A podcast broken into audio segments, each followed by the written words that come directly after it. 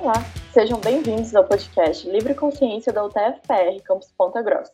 O episódio de hoje será apresentado por mim, Natália Bianca, e pelo Daniel Costa, além da presença do aluno do Colégio Borel, Pablo Tesca. Olá, Daniel. Olá, Pablo. Olá, Natália. Olá, Natália. Os veículos elétricos possuem algumas vantagens, como a diminuição da poluição ambiental e sonora, além de que esses modelos também são energeticamente mais eficientes que os de combustão. Os carros elétricos já estão disponíveis para compra no Brasil, e algumas marcas oferecem opções com essa tecnologia, porém pouco acessíveis para muitos motoristas. E a nossa convidada de hoje, a professora doutora Fernanda Cristina Correia, falará a respeito das suas linhas de pesquisa dentro da UTFPR Campus Ponta Grossa, que envolvem esse assunto. Ela vai compartilhar como é sua rotina, vivências e os desafios dentro do laboratório. Olá, professora Fernanda. Primeiramente, você poderia se apresentar para os nossos ouvintes? Olá, Daniel e Natália. É um prazer enorme estar com vocês. Também cumprimento todos os ouvintes, espero que todos estejam bem. Agradeço então o convite em poder compartilhar um pouco o nosso projeto de pesquisa sobre veículos híbridos e elétricos. Bom, eu me formei em 2006 em engenharia elétrica pela PUC Minas, campus Poços de Caldas. Em 2007 eu ingressei no mestrado em engenharia mecânica, justamente porque eu vi uma vaga que estava sendo divulgada e nela precisavam de alguém com formação em elétrica para trabalhar em um projeto financiado pela Petrobras, na área de sensores para escoamento multifásico. Terminado o mestrado, em 2009, eu fui convidada para fazer o doutorado, também na engenharia mecânica, no projeto Roda Elétrica. Este projeto era então financiado pela CPFL, que é a Companhia Paulista de Força e Luz do Estado de São Paulo. E este projeto tinha como objetivo o desenvolvimento de um kit de hibridização veicular, e antes de eu terminar o doutorado em 2013, eu me tornei professora do Departamento de Engenharia Elétrica da UTF-PR. Professora, como e quando surgiu o interesse pela área e quando surgiu a ideia de desenvolver uma pesquisa envolvendo este assunto? Bom, eu sempre tive um interesse pela área automotiva, mesmo sendo alguém da área da elétrica. Então, o convite em fazer parte de um projeto grande como Roda Elétrica durante o doutorado foi a oportunidade excelente de realmente me envolver em algo que me trouxesse satisfação ao executar o trabalho. Então, durante este projeto do Roda Elétrica, adquiri um conhecimento muito grande a respeito da área né? Então, este projeto ele consistia no kit de hibridização, no qual a intenção era colocar motores elétricos dentro do cubo de cada roda do eixo dianteiro, e dessa forma, então, o motor elétrico ele ia ajudar a fazer a propulsão do veículo, de forma com que o motor a combustão, então, tivesse uma economia de combustível e assim também tivesse uma redução da emissão de poluentes. Então, durante o doutorado, eu tive, né, eu sou muito grata por ter tido uma equipe muito boa junto comigo, então adquiri um conhecimento bem grande dessa área. E na época eu trabalhava basicamente então com veículo híbrido. E depois ao chegar na UTF-PR, né, na minha carreira como pesquisadora, então eu fui continuar essa área que eu sempre gostei, né, que sempre me despertou bastante interesse. Então, junto com os alunos que inicialmente eu comecei orientando, né, trabalhos de iniciação científica, então eu sempre propus temas relacionados à área. Então, sempre voltados para a área de eficiência energética dentro dos veículos elétricos e também veículos híbridos. Então, desde então, né, desde 2013 que eu estou no UTFPR, eu venho trabalhando com meus alunos, fazendo as orientações de iniciação científica, de trabalho de conclusão de curso, de mestrado, tudo nessa área. Também eu tenho ofertado uma disciplina no mestrado, a sistemas automotivos elétricos e híbridos, e isso chama bastante atenção, principalmente de alunos da indústria que querem aprender um pouquinho mais a respeito. Professora Fernanda, você poderia explicar aos nossos ouvintes o que difere um veículo com sistema combustão de um elétrico e ou híbrido? Um veículo assim, né, com sistema combustão, ele sempre vai ter a propulsão principal, né, na verdade a única propulsão é decorrente da, do uso de um motor a combustão. Então, sempre tem ali o powertrain do veículo, né, que é o sistema de acionamento dele, é constituído basicamente por um motor a combustão, junto com uma caixa de transmissão, e depois o diferencial, então este torque vai para as rodas, né? Dessa forma que acontece a propulsão de um veículo convencional a combustão. Sendo que é fundamental o veículo convencional a combustão possuir uma caixa de transmissão, já que o motor a combustão ele tem uma inércia muito grande para trabalhar, então ele não consegue sair da inércia sozinho. Por isso a necessidade de um motor de partida. É por isso que todo veículo ele tem um motor de partida que faz com que o motor a combustão ele saia da inércia e entre ali num regime então de rotação de 700 RPM. Então a caixa de transmissão é essencial para um bom funcionamento desses veículos. Já o motor é um veículo elétrico, ele é constituído basicamente por motores elétricos no seu sistema de propulsão. E esses motores elétricos eles podem estar tanto centralizado no veículo ou dispostos nas rodas. Ou pode ainda ter um motor central, outros na roda. Então, há várias configurações possíveis dentro dos veículos elétricos. E também pode se utilizar a caixa de transmissão ou não. No caso, não é essencial, porque o veículo elétrico, ele pode trabalhar sim, sim, no sistema de transmissão já com motor elétrico, ele já possui um torque elevado em baixas rotações. Bom, então um veículo com sistema combustão híbrido, ele é na verdade a junção dos dois anteriores o, a combustão e o elétrico. Então, o veículo a, híbrido, ele é formado por um motor a combustão, talvez este motor ele consiga ser um pouco menor, já que ele não vai ser exclusivo para o sistema de propulsão, né? O motor elétrico estará ajudando ele para fazer a propulsão, então podemos trabalhar com motor a combustão menor. Dessa forma, ele vai emitir menos poluentes, consumir menos combustível e temos então o elétrico dando todo esse suporte para que o motor a combustão trabalhe nos pontos que ele é mais eficiente. É bem esse o objetivo de se colocar um motor elétrico junto para trabalhar com o motor a combustão. Porque o motor a combustão há pontos de trabalho que ele é bem ineficiente. Então, o objetivo é fazer com que o motor elétrico consiga trabalhar naqueles pontos onde o motor a combustão não trabalha muito bem. E dessa forma, então, consegue-se ter uma economia de combustível e redução de emissões. Muito bacana. Professora, atualmente, então, quantas pessoas fazem parte dessa linha de pesquisa? Bom, atualmente temos dois alunos de iniciação científica, quatro alunos de trabalho de conclusão de curso e quatro alunos de mestrado sempre os alunos se interessam bastante, né, por essa área, então temos bastante pessoas sempre envolvidas e isso é bem gratificante. Professora, vocês possuem alguma parceria ou incentivo fiscal externo?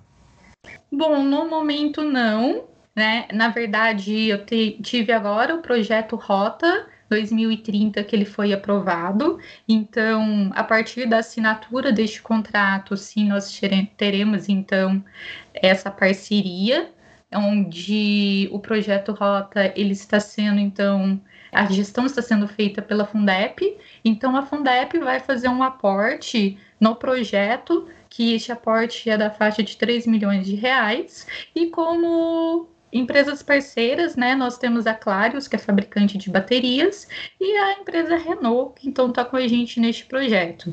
Mas no geral, nós trabalhamos então apenas com suportes de fornecidos pela própria universidade, né? Por meio de bolsas de iniciação científica, ajuda pesquisadores por meios digitais e tudo mais.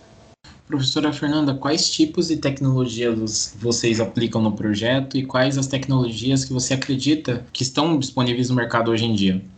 Bom, nós estamos trabalhando com tecnologias basicamente voltadas para a otimização do funcionamento de todos os subsistemas constituintes no veículo. Então, trabalhamos com a parte de motor elétrico, né? A gente tenta sempre fazer com que os motores trabalhem da melhor forma e porque o funcionamento do motor ele impacta diretamente no consumo da bateria. E a bateria ela sempre foi um gargalo, né, para os veículos elétricos e híbridos. Então, trabalhamos com várias ferramentas de otimização é, fazendo com que a gente consiga descobrir qual é o melhor modo de operação do motor elétrico. Isso quando ele é puramente elétrico, né? E também trabalhando então com sistemas de armazenamento de energia. Então também é necessário saber de que forma que a gente vai estar trabalhando com a energia disponível na bateria, que não é simplesmente pegar energia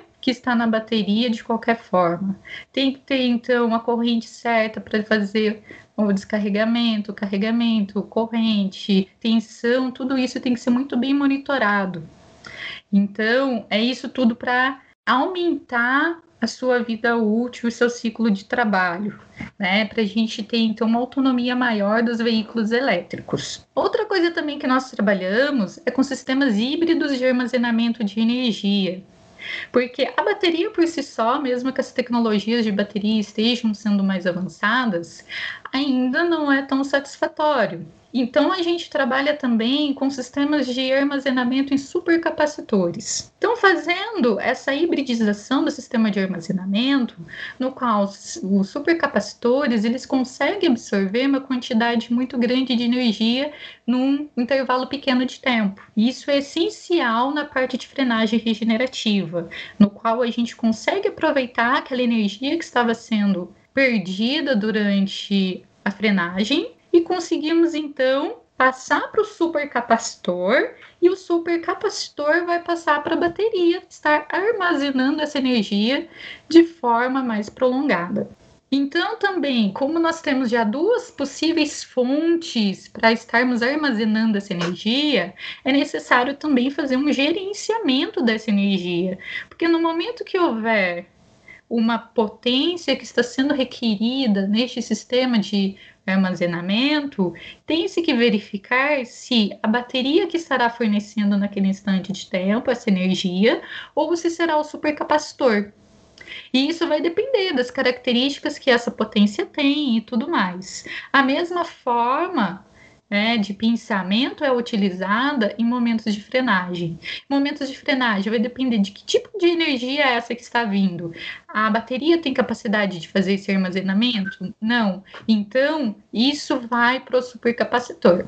Bom, então, em geral, nós trabalhamos né, com essas tecnologias e algumas delas já estão disponíveis no mercado. Na verdade, o mercado hoje em dia apresenta mais tipos de hibridizações, né? Mais ou menos mini hibridizações, como são chamados. Há muitos motores elétricos que estão sendo empregados nos veículos de forma, então, a auxiliar o motor a combustão está trabalhando, né? E assim colocar ele para trabalhar em pontos mais eficientes. Então a gente já vê essas tecnologias sendo aplicadas, né? Sendo disponíveis no mercado e acredito que daqui para frente isso vai ser tendência, né? Cada vez mais a gente vai vendo essas tecnologias sendo empregadas.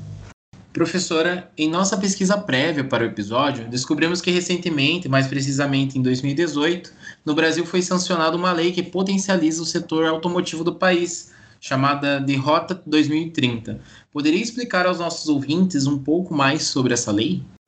Sim, então, foi publicado no Diário Oficial da União, de 11 de dezembro de 2018, a lei de número 13.755, então, barra 2018, no qual instituiu, então, o programa Rota 2030, Mobilidade e Logística.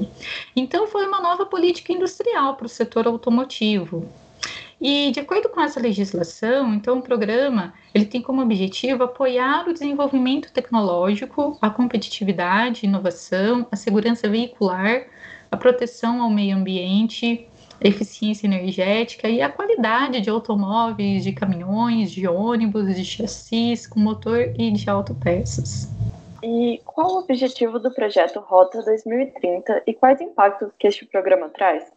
Bom, o programa ele foi elaborado para traçar linhas para o futuro da mobilidade e da logística no Brasil. E com isso, ampliar a inserção global da indústria automotiva brasileira através da expansão das exportações de veículos e autopeças.